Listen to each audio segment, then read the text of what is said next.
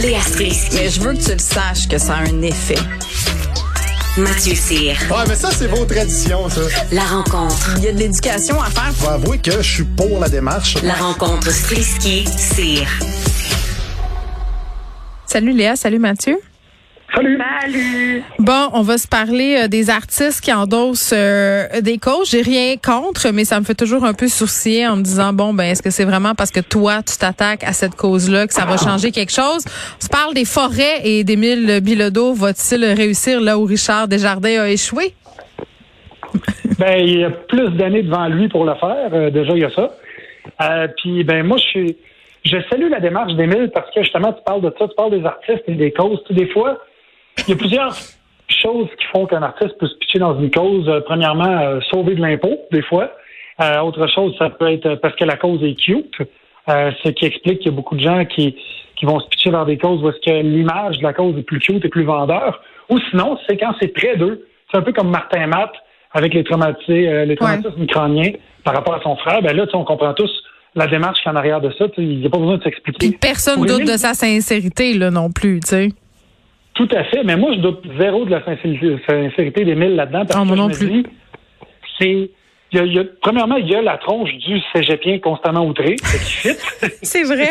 puis, puis deuxièmement, c'est c'est une cause plus grande que lui. C'est pas euh, c'est pas quelque chose dans son entourage, c'est pas quelque chose qui est cute. Et il s'ouvre les flancs en faisant ça parce que n'importe qui après ça, tu sais comment que c'est hein, de la sphère publique. Dès que tu prends position dans quelque chose du genre, Mm. euh, ils vont y remettre sur le dos qu'une guitare en bois. euh, ils vont dire qu'il fait de la tournée puis que ça, ça, ça pollue son char tout ça.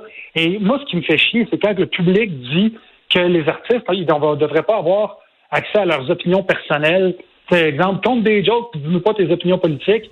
Ouais, mais non. Parce que d'un autre Ben côté, attends, après mais ça, après ça, Mathieu, on se plaint que les humoristes ont pas de contenu. Je veux dire, euh, on est un peu psychotronique là. Ben oui, puis deuxièmement, les sept jours puis les co-vedettes sont remplis de vedettes qui, qui nous montrent leur patio puis euh, leur Oh, J'aime photos de assez mariage. ça là. J'aime assez ça les photos de patio. Ah, ah! Fait que si tu veux voir mon patio, ben attends-toi à connaître mes opinions politiques. Oui, puis en même temps, est-ce que quand on est une personnalité publique, on a la responsabilité d'utiliser notre tribune à bon escient, entre guillemets? Puis moi, je comprends les artistes qui ont zéro l'impulsion ni l'envie de se prononcer, parce que se prononcer, euh, je pense que tout le monde ici le sait, là, ça a un coût, un coût public. Euh, Les gens sont pas d'accord avec nous, ça nous place dans un camp, on est catalogué. Il y a beaucoup d'artistes qui, entre guillemets, monétisent leur impartialité, c'est-à-dire on, on connaît pas leurs opinions politiques, on sait juste qu'ils sont beaux, qu'ils sont fins, qu'ils sont gentils, puis c'est correct aussi, là, Léa. Oui, ben ça dépend de ton contenu, je pense. Ça dépend de Ouais. ce que tu vends. Tu sais, Comme moi, je peux pas vraiment me dissocier de mes prises de position puis de mes réflexions parce que j'aime ça que ça fasse partie de mon contenu. Mais tu sais, il y a des gens, euh, ça les anime pas du tout. Puis prendre position, c'est pas du tout ça qui Non, mais attends, Gino Chouinard à Salut Bonjour, c'est un bon exemple. Tout le monde connaît Gino Chouinard. Tout le monde aime Gino Chouinard. Euh, on, on- on sait un peu des, des affaires de sa vie parce qu'il a fait une coupe d'entrevues dans des magazines euh, euh, People, si on veut. Là. Mais tu sais, dès que Gino, par exemple, essaie le moindrement de se prononcer, d'avoir une opinion, des fois, c'est même sans faire par exprès. Là, les gens interprètent que là, mon Dieu, il se serait prononcé sur quelque chose. Ça fait un tollé. là. C'est comme Ben, s'il n'a dépend pas le droit d'avoir son avis sur rien. Ça, dé- ça dépend si on parle d'une polémique de l'ordre de crémeuse ou traditionnelle ou bien s'il On veut. parlait des euh, écoles, là, je me rappelle plus trop, là, ça, ça avait fait une affaire là, épouvantable. Ben Mais oui, Ron Fournier, la même chose. Ouais.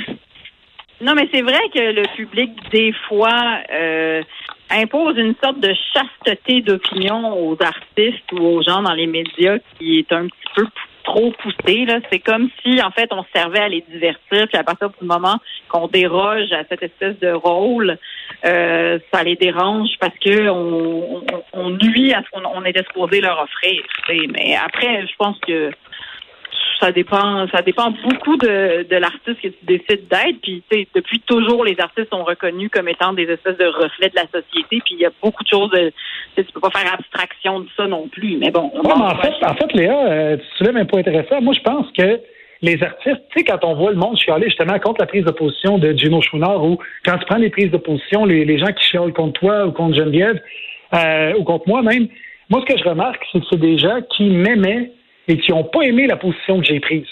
Fait que Ben si oui. j'ai dit, euh, exemple, si c'est des gens qui, qui m'aimaient, leur enfant va au privé, là, je fais une sortie contre les écoles privées, paf, je me fais ramasser parce que c'est un sujet qui les touche. Et je les ai déçus parce qu'à quelque part, entre dans deux, j'avais une petite place dans leur cœur, puis là, je suis exclu, ils m'aiment plus.